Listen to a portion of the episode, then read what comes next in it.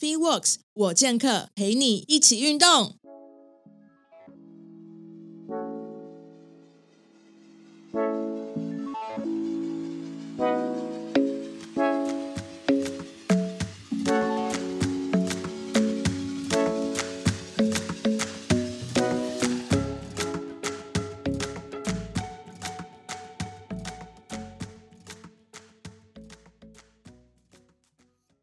欢迎收听 FeeWorks 我健客，我是 Parkessa Karen。那健身的你是不是还在怕吃太多碳水化合物会变胖呢？其实无论是减脂、增肌，都需要补充碳水化合物。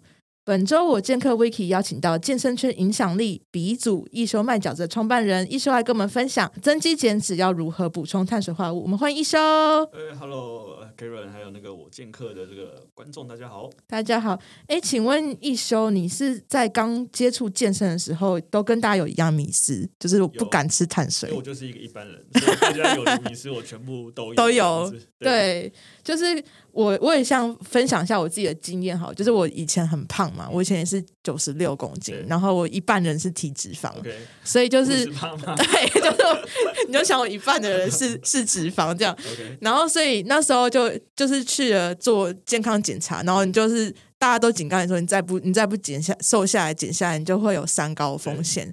那当然就是我也觉得运动是很痛苦，是因为那么胖嘛，对对，所以就是那时候也是想说，好，我可以透过先呃稍微的吃的清淡一点，然后呃就是开始结合一些有氧运动之类，那看能不能瘦这样。对，那时候就是慢慢透过健身之后，你就发现诶有有有效果，那再结合饮食，诶又有效果。可是我就遇到一个门槛是。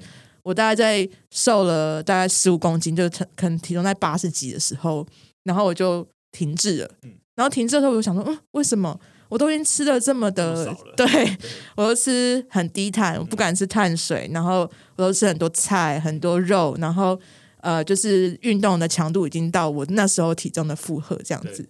就是觉得为什么会瘦不下来呢？然后就去营养，就去询问营养师嘛。营养师就跟我说：“你有没有在吃碳水？”我说：“我不敢吃，我觉得碳水就等于胖这样子。对，”对，那一休可以跟我们分享一下，为什么到底要不要吃碳水？那吃碳水到底是会胖还是瘦，或者是说还有什么样的吃法可以正确的补充这样子？OK OK，其实我觉得碳水化合物这个东西真的是很可怜，OK，因为其实呃三大营养素啦，就是碳水化合物，然后蛋白质跟脂肪，哦，嗯对。这是我们人体的主要这个呃，就是食物里面的整个三大营养素的这个分类。嗯。那也就是说呢，整个呃在食物界或在自然界里面供应能量的就是这几个东西哈。那碳水化合物其实它其实是呃学名啊，就是专业上它是由这个什么碳原子跟氢氢原子，还有这个水结合成一个碳水化合物，所以呃它在学名上被叫碳水化合物。那比较直观理解就是大家想象中的，比如说淀粉啊，嗯然后比如说是一些米啊、饭啊这些里面会有一些碳水化合物。嗯那其实很多食物里面也都会有这些元素，比如说豆类啊，嗯比如说蔬菜类啊，对然后比如说是一些水果类啊，它其实里面都有碳水化合物这个嗯元素。所以其实如果你要讲说这个呃胖跟瘦呢，跟碳水化合物有没有关系？呃，我觉得呃比较科学一点的说法啦，它跟你嗯吃多少有关系。，对，所以跟你是不是吃碳水，它没有绝对关系。嗯嗯哦嗯比如来讲说，呃，在这个所谓的这个农耕的时代，或者更早的原始人时代。啊，那个时候其实呃，大家也都这样在吃啊。嗯为什么？就是那个时候胖子没有那么多。嗯为什么肥胖是在呃美国公布这个所谓的饮食金字塔之后，又呈现一个急剧的这个大幅的这个增长？然后呃，为什么肥胖这个议题是在社会越来越进步之后，它越来越明显？嗯，所以嗯其实真正的罪魁祸首嗯是吃了太多热量。嗯，对，这个才是你胖的最大的关键。对所以你可以去呃反思一下，或者是你去观察一下，嗯生活中自己的胖或是别人的胖，到底是吃了太多而变胖，嗯还是吃了碳水而变胖？嗯，对，那嗯当，然，现在的这个呃碳水化合物来讲，为什么呃大家都会不敢吃碳水化合物？很大一个原因是因为这两年比较是这个胰岛素假说比较流行。嗯嗯那嗯，所谓的胰岛素，它是我们体内的一个荷尔蒙，对它是叫合成荷尔蒙。对，那它负责呢储存脂肪。嗯哼，那呃，胰岛素在什么时候分泌最多？就是在你的血糖上升的时候，嗯，它会分泌，然后去降低你的血糖，然嗯后把能量往这个储存脂肪的这个路线去走。对，那也就是说呢，如果你吃的比较多碳水的时候，你的胰岛素就容易升高。嗯然后你就容易储存脂肪哈，对所以这个原理是这样子来的，然后就会变成说，哎，那我是不是我只要不吃碳水化合物，我的脂肪，呃，我的胰岛素就不会上升。嗯那因为胰岛素有一个相对的荷尔蒙叫升糖素，嗯那升糖素负责燃烧脂肪，嗯也就是说你的胰岛素只要不过分的分泌，你的升糖素就会维持一定的水平，嗯它就燃烧脂肪。听起来非常非常的合理。嗯，所以大家只要不吃碳水化合物，你的胰岛素就不会提不会出来，你的脂肪就会燃烧，对然后你就可以达到瘦身的目标哈。嗯那这也是生酮饮食一个很大的一个学历嗯基础来源。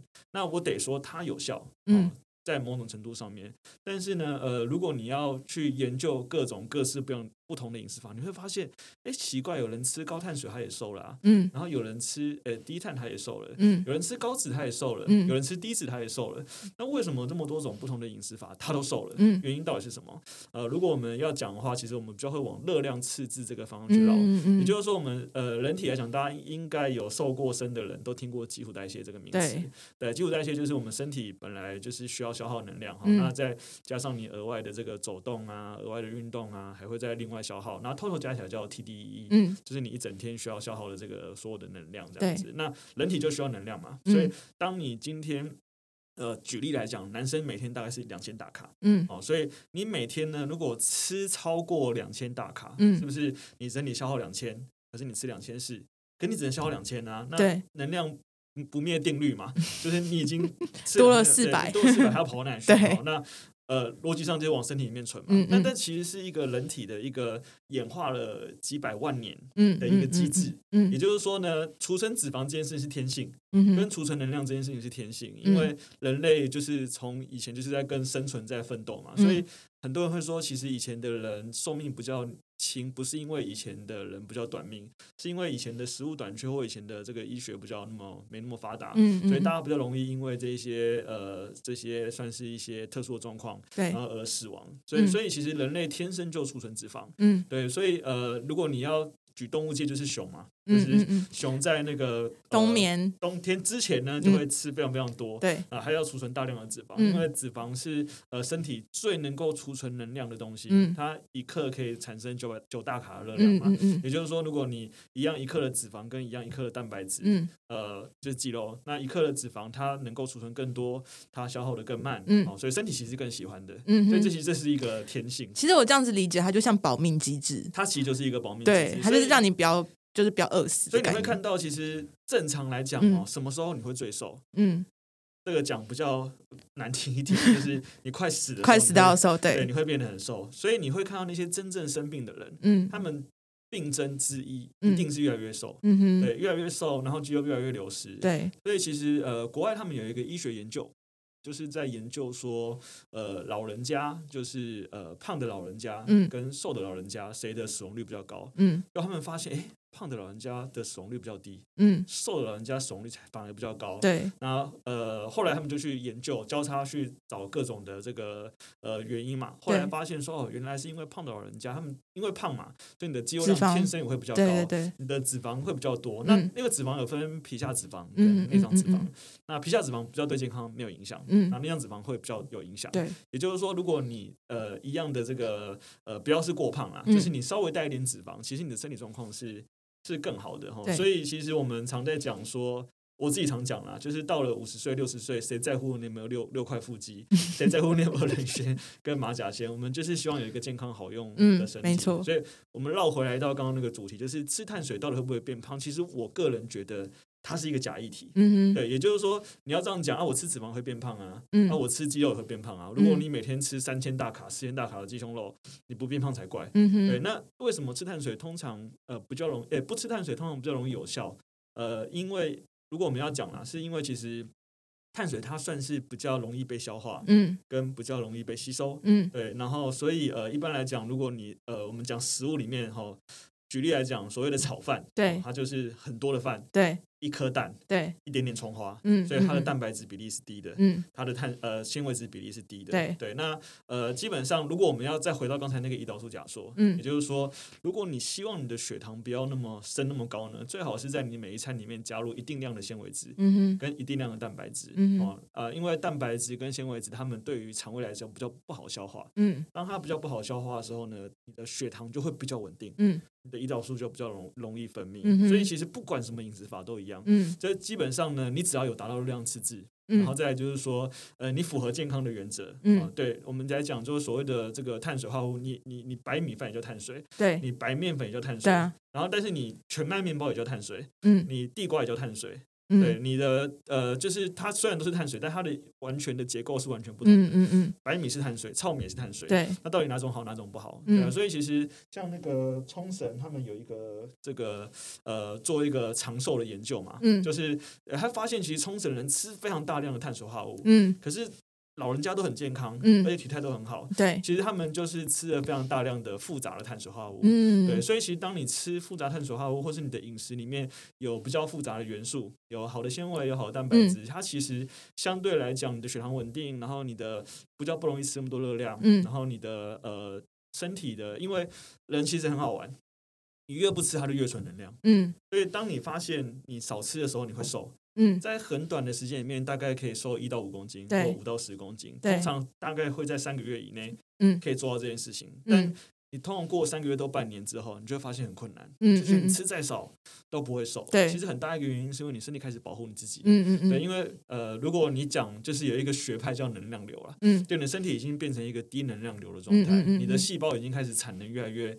越差，嗯所以你的身体它如果长期的一直觉得啊，我就是一个能量来源不足。嗯假设这个时候你要持续运动，嗯，你要做高强度运动，对你大概会产生两个状况。第一个，你皮质醇一定很高，对啊对因为你的压力荷尔蒙会很多，嗯嗯你的这个所谓的这个 cortisol 嗯会一直升高。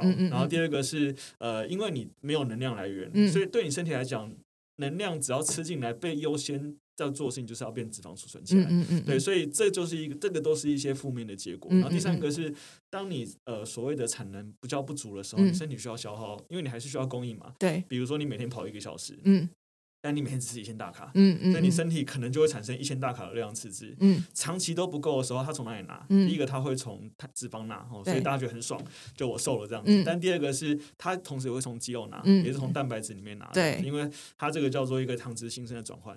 所以，当你蛋白质被流失的时候，嗯我相信有健身人都知道，增加一公斤的肌肉有多困哦难。很难，比比流失还要难是，流失一公斤的肌肉有多容易？对对，所以其实呃，我们常讲嘛，就是说现在比较科学一点，我们要看肌肉量，对，对，看那个骨骼肌的这个数字，然对后看那个体脂肪的比例，它相对精准。对，所以最理想的减肥是呃维持肌肉，嗯尽量维持，嗯啊，可以增加更好，对但是减少它的流失。对，那，所以其实我我觉得碳水化合物吃不吃真的是一个假议题啊。嗯那当然，如果你要就科学上来讲，其实碳水化合物它因为其实胰胰岛素本身除了储存能量。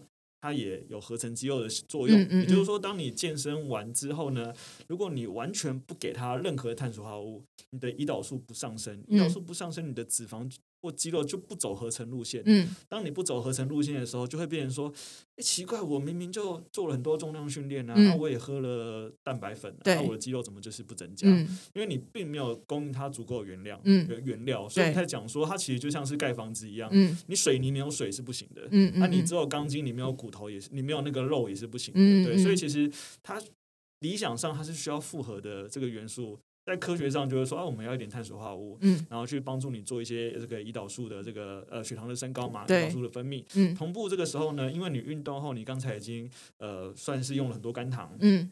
然后也做了一些肌肉的破坏，嗯。对，所以这个时候你可以补充一些碳水化合物，补充一些蛋白质。对，呃，逻辑上呢，它会对于你的呃肌肉的增加有帮助。嗯。那因为我们呃，因为这其实都很多的学历啊。嗯 嗯，如果你讲肌肉的增加，它其实是透过破坏之后的成长。对对所以逻辑上它是先破坏，先破坏，然后呃补充，嗯然后休息长大，嗯再破坏，再补充，再休息，再长大。嗯，所以嗯你看，你破坏了，你也休息了，嗯但你没有补充补，充，那他就长大？他就长不大，他就长不大。对，所以呃，我们常讲说，就是体态比体重更重要。嗯嗯对，嗯就是呃，一般来讲，我们通常在看一个人，呃，我们是看他看起来瘦不瘦，嗯或看他看起来不健健不健康。嗯我不是去看他哦，你看起来是四十公斤，嗯或你看起来是三十公斤，所以你好棒。嗯对我们像现在呃，IG 很流行嘛，你看到很多这种呃，比如说欧美的啊，嗯，或台湾的啊一些网红啊，对，其实他们的看起来其实你觉得是体态是很好的哦，嗯。但你讲他体重，你都会觉得吓一跳，嗯。哇，他六十五公斤哦，哇，他有七十公斤、哦，对。可是其实就是这样子嘛，因为你其实你看的你，我们他讲别人，我们自己也是喜欢你自己看起来的样子。对啊，我不是喜欢体重机上面看起来哦，今天少一公斤爽，嗯嗯。嗯然，后明天多一公斤嗯会送这样子。对对对，其实我以前也会这样子，嗯。就是体人生就被体重绑架，真就的，今天体重计瘦一点，哦，好开心，狂吃嗯。嗯，然后那个明天变胖了，不行，三天断食。对啊，你一定。对啊，你一定是希望说你今天练成这样，然后你也很努力在补充营养了，对，你会希望那看起来的线条是真的有对，练，其实最理想的状态了，我们觉得嗯就是说，你去看呃运动员的体型，对对对对比，如说你喜欢跑步，嗯哦，那你去看跑者，他们就有一个跑者的体型。没错没错哦比如，说你喜欢打橄榄球，哦嗯你看橄榄球选手会有一个体型。对，哎，你喜欢打篮球，橄榄打篮球选手会有一个体型。嗯所以其实呃，没有一种体型是。就是每个人喜欢的不一样嘛，对啊尤其是这种没有健过身的人，跟有健过身，他们看那个美的比例就就差很多。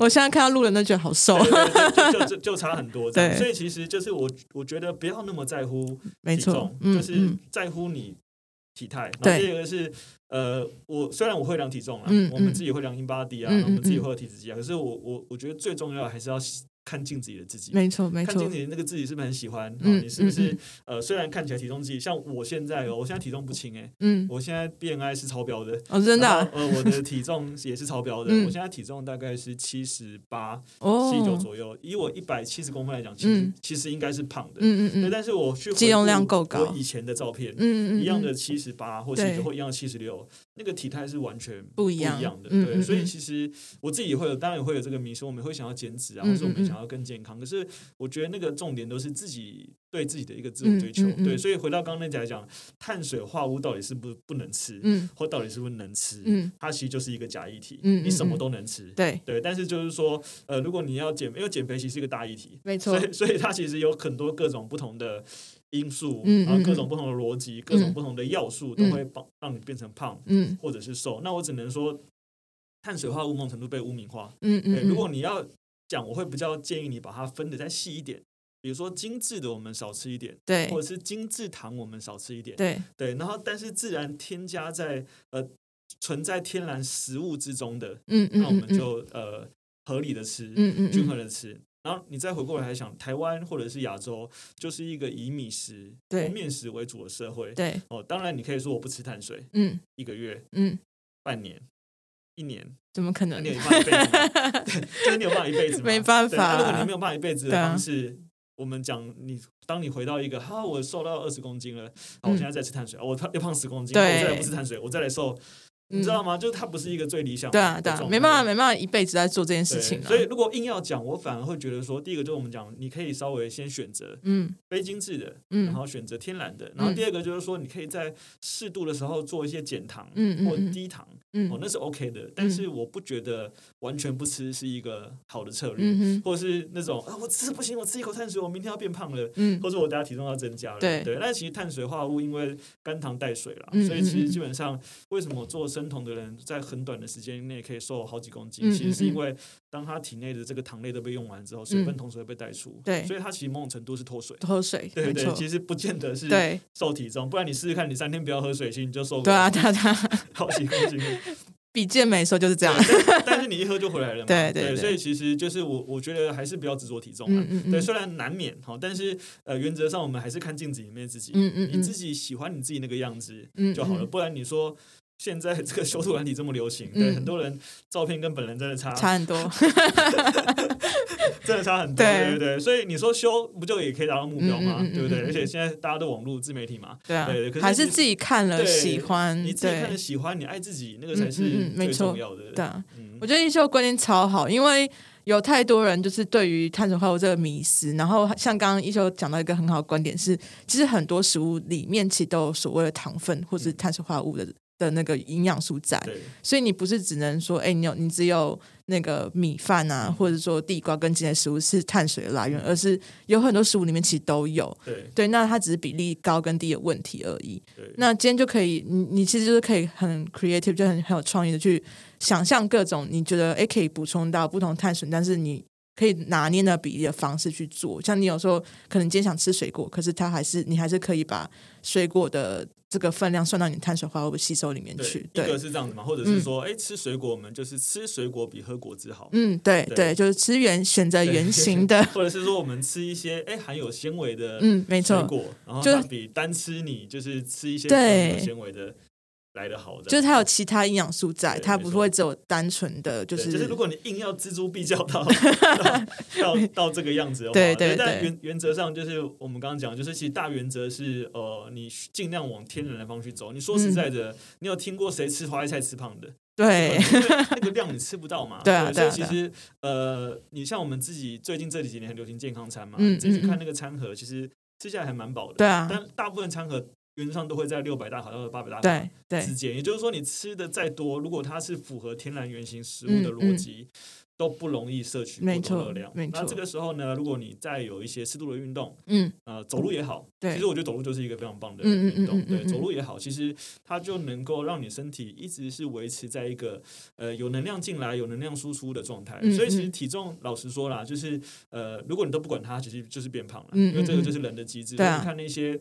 运动员，只要退役之后，大部分的大部分变胖，可是你看到那些身材维持很好的，嗯，呃，比如说像 Run Allen，嗯啊这是一个呃非常知名的一个选手，对。啊，退休了，可是身材还是维持的非常好，因为他把训练当成他生活中的一部分所以他一样每天照旧练球、投篮，嗯。做各种他热爱的运动，嗯。那个就是很好的状态。所以我我个人觉得最好的状态就是你真心的发自内心的热爱一项运动。嗯嗯嗯看像我昨天跟一个一个大哥聊天哈，嗯他是一个那个一个很大公上市公司的一个总监这样子。我看哇，大哥你身材很好，嗯你四十几岁了这样。嗯他说，因为他从年轻就划船，哦，到现在他还在划船。所以他坚持了二十几，年所以，他根本不用再在乎体重的问题，嗯你知道吗？嗯因为他嗯如此热爱那项运动，他想的就是哦，我今天想要去划船，嗯我表现要更好，嗯然后或者是我今天我想要去跑步，我想要表现更好，嗯嗯嗯，你就自然而然就会变成一个嗯很理想的体对态。对，我觉得那这是最棒的一个状态。就是把饮食跟呃选择一个你很爱热爱运动，把它变成你的生活形态，日就日常生活习习惯之一，你这样人家不会觉得他很辛苦。对啊，对啊。当然，我们可以在一开始的时候，我们可以用一些比较有逻辑的、嗯有系统的方式，在短时间去调整一个新的生活习惯。嗯我觉得这是 OK 的。对，嗯嗯嗯，但是呃，他的目标都还是为了让你能够去长期培养成一个对，你自己喜欢的方式。就 long term 来讲，他还是要有办法变成你就是不用想就可以去对对，做的事情就是一。个人每天都喝含糖饮料，喝三杯哈。当然，我们可以调整你说从一天喝三杯到一个礼拜喝一杯。对对对，这是 OK 的，嗯但是不是叫你一辈子不能喝？嗯嗯嗯对你还是可以喝啊，只是说，哎，你懂得分量的拿捏，嗯然后你也知道说，哦，我身体其实有进有出，嗯所以我如果真的吃比较多，对哎那其实我那天其实可以运动一下，嗯嗯嗯，做一个消耗的一个一个抵消。对其实有很多方式啦。嗯对，那身体的碳水化合物的，就是补充完了。那其实我们现在要讲是，我有听说，就是说，哎，有时候有的时候啊，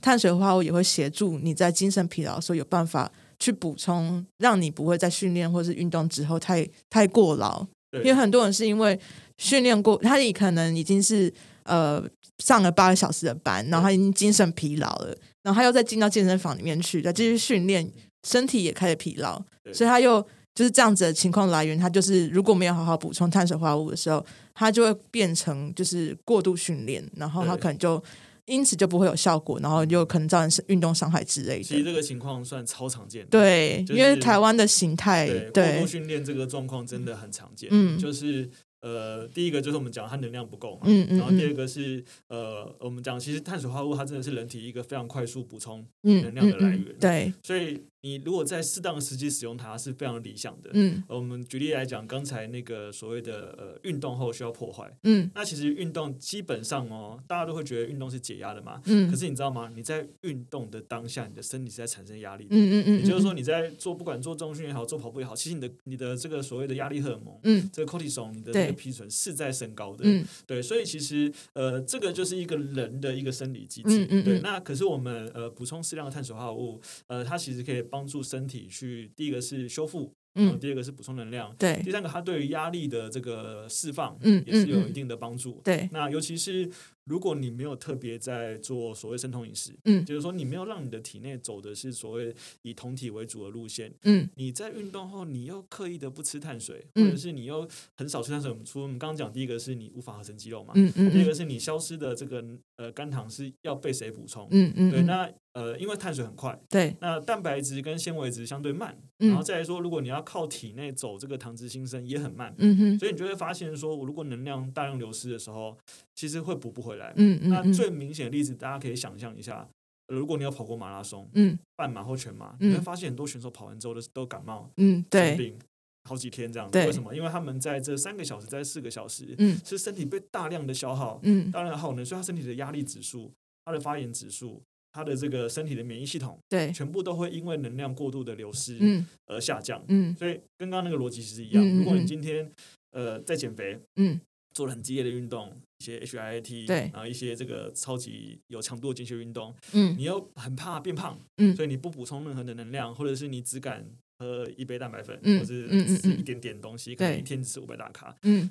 其实它是完全的负面效应，对啊。不管对任何方面，嗯都是一样这样子，对，嗯。所以其实最理想的状态是，呃，如果你每天都已经维持一定的强度了，嗯。其实你就是应该去补充适度的能量，嗯。那。维持一个热量赤字的缺口嗯就可以了。那嗯。因为我们讲它其实是要一个很长期的状态，，对对，所以其实你可以呃每天或者是每一周，嗯大概平均可以产生呃或许三千大卡，嗯或许两千五百大卡热量赤字，嗯然后让它变成一个长期嗯持续的习惯就好了。对那呃，逻辑上，呃，我们常讲，我常跟人家讲说，你要瘦一阵子，还瘦一辈子。嗯对，瘦一阵子很容易，任何方式都可以让你瘦。对但是瘦一辈子就很难。对啊所以呃，对于减重来说，维持跟复胖才是魔王。嗯嗯嗯，对瘦身不是魔王。没错，对，维持跟复胖才是魔王。嗯那要维持跟复胖，其实你就需要能够让你可以长久持续使用的方法。嗯那最理嗯想的状态是你看到那些他到后来已经发自内心的热爱运动，嗯，或他发自内心的热爱一种生活习惯，嗯其实他就很难胖。对啊对啊，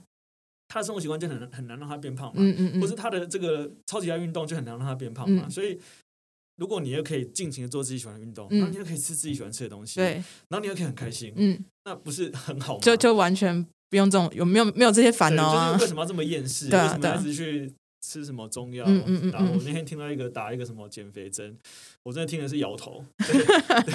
对它应该是那种增加代谢的那种，不是不是，它是？透过就是呃荷一个荷尔蒙去哦让你的体内没有食欲。哦是，哦，所以其实好极端哦是吃不下东西。对，就你瘦的原因是你的热量低下。嗯嗯嗯，那这个针它就是让你不吃东西。嗯嗯嗯，抑制掉你的食欲，所以那，跟做割胃有什么对啊对啊，就是极端做适合法，某一种特殊族群。嗯嗯嗯，像呃，像我喜欢看《沉重人生》哦对我我也有看，对对对，他们嗯。真的是已经过胖，那都是对。情绪性的问题。嗯嗯嗯然后嗯嗯，呃，他到某种程度，他必须要缩胃。要不然他就会死对，亡，可是你你，你也可以看到很多缩胃的人，嗯他也，是复胖，他还是复胖，因为他的生活习惯没有被改变嘛他只是很短时间，一一个小时对吃完变三个小时，没或错，五个小时吃完。对，嗯嗯嗯所以嗯。其实缩胃复胖的太多了。对，嗯嗯对就是我们看的实在太多对所以其实呃，我觉得第一个是最好是你要先喜欢自己啦。嗯嗯嗯我我常讲一个呃，我有我有一个堂弟，嗯他跟我很好，可是他有点胖，嗯，对对对，嗯然后很好笑是很多人跟他在一起都说，哎，你堂哥是一休，啊你怎么不减肥？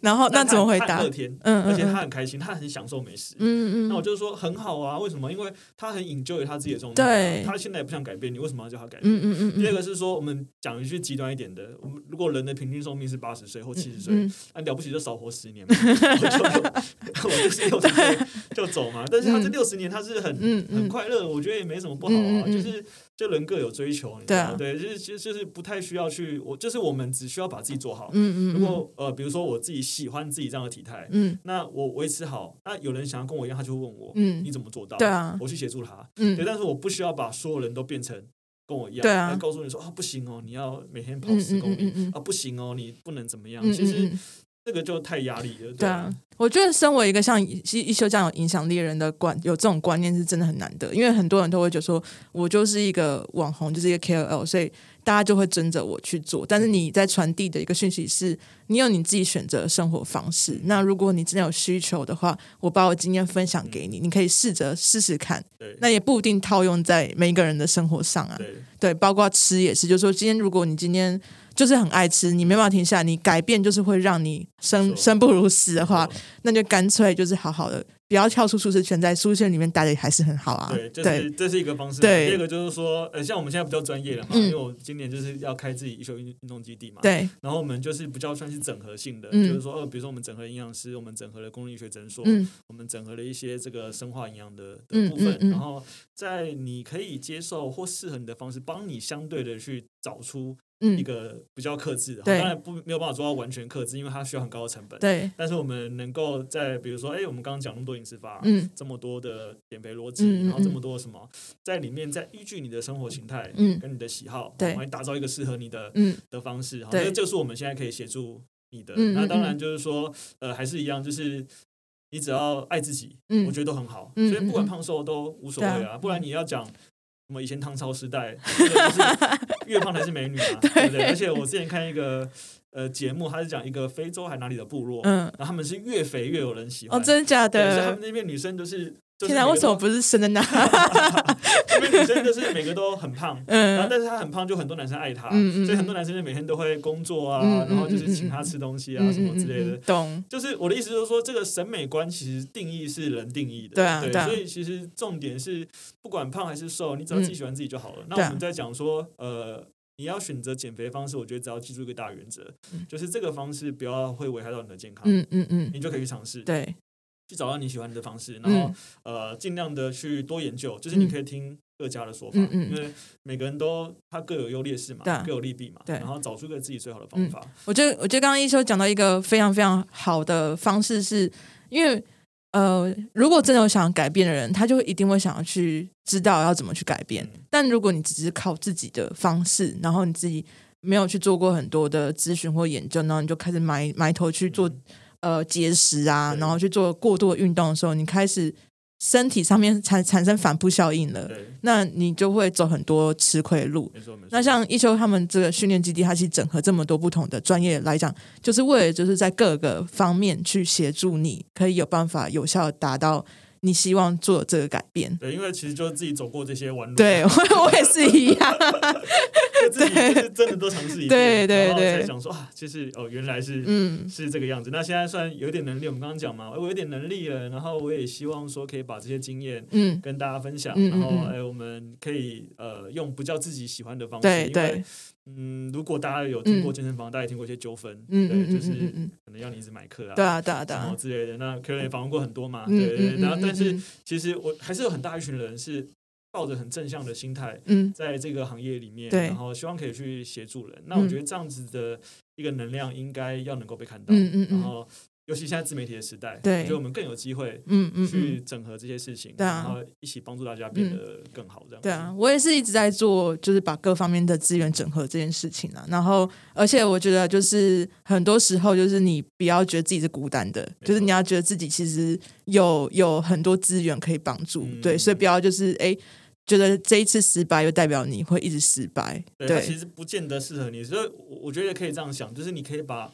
饮食法嗯。当成一个工具，对对对。但，不要把它当成一个信仰。嗯嗯对，嗯，我觉得最怕就是把饮食法当成信仰，嗯。因为今天呃，尤其网络这个时代这么发达，嗯。如果你把它当成一个信仰，你就会发现，呃，有些人只要他的你讲的方式跟他的信仰不符合，嗯嗯，他就会狂攻击你。狂攻击你这样。但是为什么你不能用开放心态把它变成工具呢？嗯嗯。我可以用各种不同的工具，没错。各种不同的方式，然对。后帮助达成目标，都很好嘛。嗯嗯嗯，就是这世界上不是只有生酮饮食，嗯。不是只有间歇断食，嗯。也不是只有均衡饮食嗯，才叫最好的，嗯就是每嗯。个方式都有适合对。每一个族群。那重点是你有没有找到适合你自己的方式，这个比较重要。然后找到自己适合就是长期经营的这件事很重要。对，然后一休今天要来跟我们推荐，就是说他绝对可以在训练前、中后就是看你怎么去分配 OK，所吃的产品，叫一休卖饺子哦。推荐一下我们的我我我们的卖饺子，因为其实当时我们在设计这个卖饺子的时候，我特别注意它的饮食比例。对，就是呃我们如果在讲说运动后的饮食补充哈，嗯最理想的状态，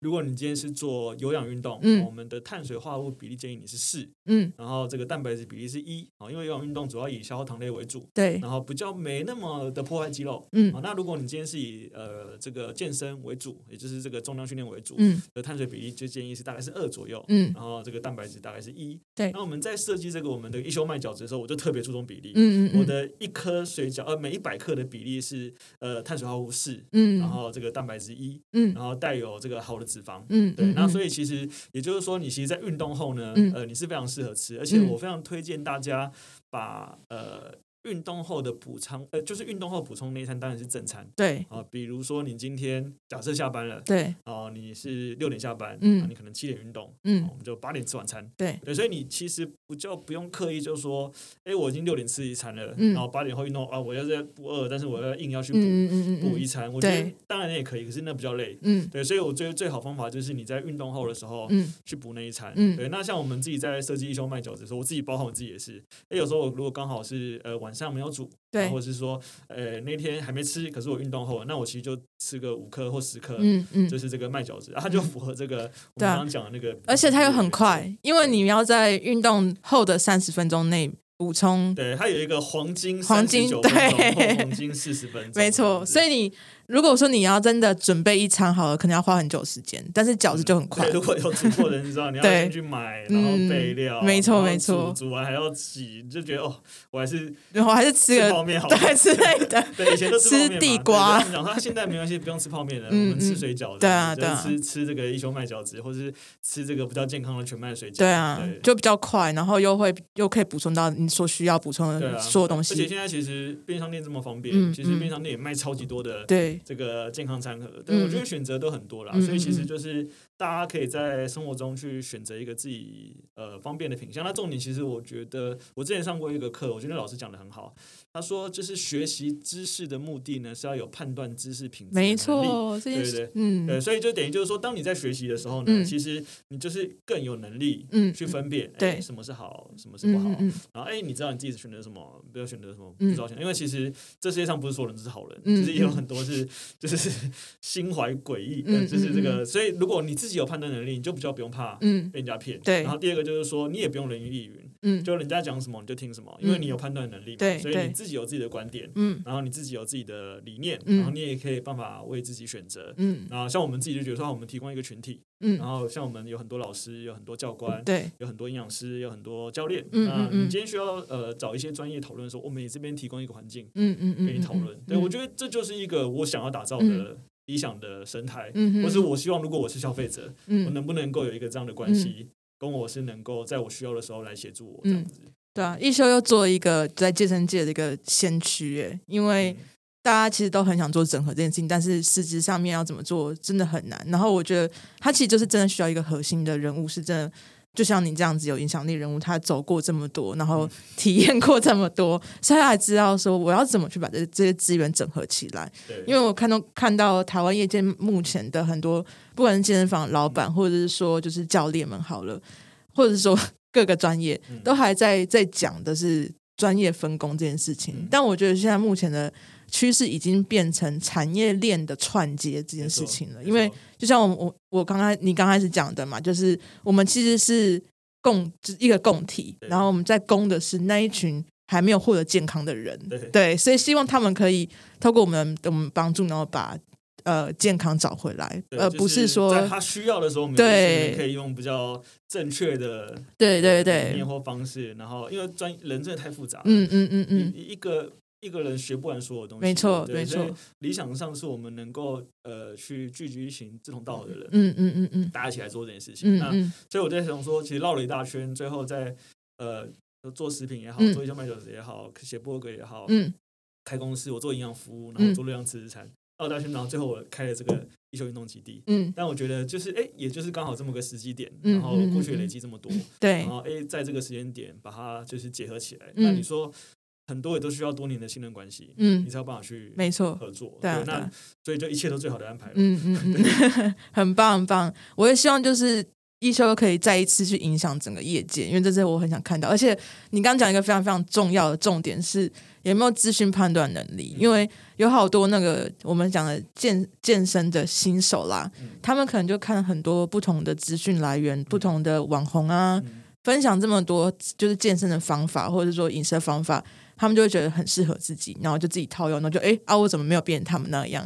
对对所以就是会有一些人适用，对对对，没错没错。所以总回头他们就是没有这些知识来源嘛，对他们不知道说，哎，可是可能自己身体结构出问题，或者说，哎，是自己本身的内内分泌失调之类都有可能。对我我，觉得这也很合理，是因为其实每个人人生本来就重要顺序不同，嗯嗯嗯，所以可能瘦身或健康不是他重要的顺序。嗯嗯逻辑上，他当然也不会花那么多时间在上面。没错所以这个时候就是才需要专业的协助。对，嗯嗯对就是没关系，我们有兴趣，嗯我们有热情，对我们就在这个里面，然后陪陪着你一起，然后你有 需要的时候，我们协助你。没错对对，就是这样的一个状态。不管从饮食上面也好，嗯从吃的、从用的，我有热情嘛？嗯对，那一样。今天如果我要去跨一个我没有我我不熟悉的领域，嗯。我也不可能说哦，我从零开始，嗯。我再去学一个通透这样子。嗯嗯嗯，那我可以，直接找一个我可以信任的对象，嗯然后嗯他是很熟悉这个领域，对。然后呃我相信他，嗯。然后我也相信他的带领嗯。是能够协助我，就是呃可能少走很多弯路，或是更嗯。正确的去。呃，快速一点找到自己的嗯嗯嗯。目标，对，对。那我觉得其实这个就是一个很理想的嗯的状态，这样子。嗯，好。那我超超感动，我就听得我整个又开始脑洞大开了。对，然后真的很感谢今天一秀分享了。我们在推广一次你的一休卖煎饺，好不好？哪里可以买得到？呃，你只要搜寻就是一休卖饺子或一休卖煎饺，嗯那我们有我们的官网，嗯然后也有在一些平台都有做贩售。对，那当然现在有一些活动，可是我们还是呃觉得就是反正你你我没有叫你非吃它不可，对可是它可以是一个呃不错的选项。对，嗯嗯嗯那如果你也很好奇，呃，全麦水饺吃起来是什么样子，或是全麦煎饺吃起来是什么样子，我嗯还蛮建议你试试看的。嗯，对们，真的花了很多的心血。嗯，那它有什么口味？呃，它有这个泡菜鸡口味跟这个酥酥鸡口味。嗯嗯，对，嗯。那基本上都是以鸡胸肉为基底，嗯然后去嗯搭配各种不同的蔬菜，OK。然后呃，你可以用煎的，可以用蒸的，嗯。可以用水煮的，嗯。那你喜欢就好。OK，对对，那但是呃，你只要知道说它吃起来其实是很健康的，嗯嗯嗯。然后我们也设计很好的这个饮食的比例在里面，嗯嗯，对，所以嗯。它适合运动后吃，呃，适合当你的正餐，嗯。然后或者是说你肚子饿的时候吃个一两颗，对。也 OK。对，你看有没有好吃，然后又不会，应该说不太会让你觉得有负担的碳水化合物就在这边对。所以大家可以多支持一休卖煎饺。然后我们今天很感谢一休的访问，那要去订阅一休的频道，YouTube、Facebook 跟 IG 都可以搜搜寻得到。然后我会再把链接放到节目介绍处。我们很感谢一休。好，谢谢谢大家拜拜。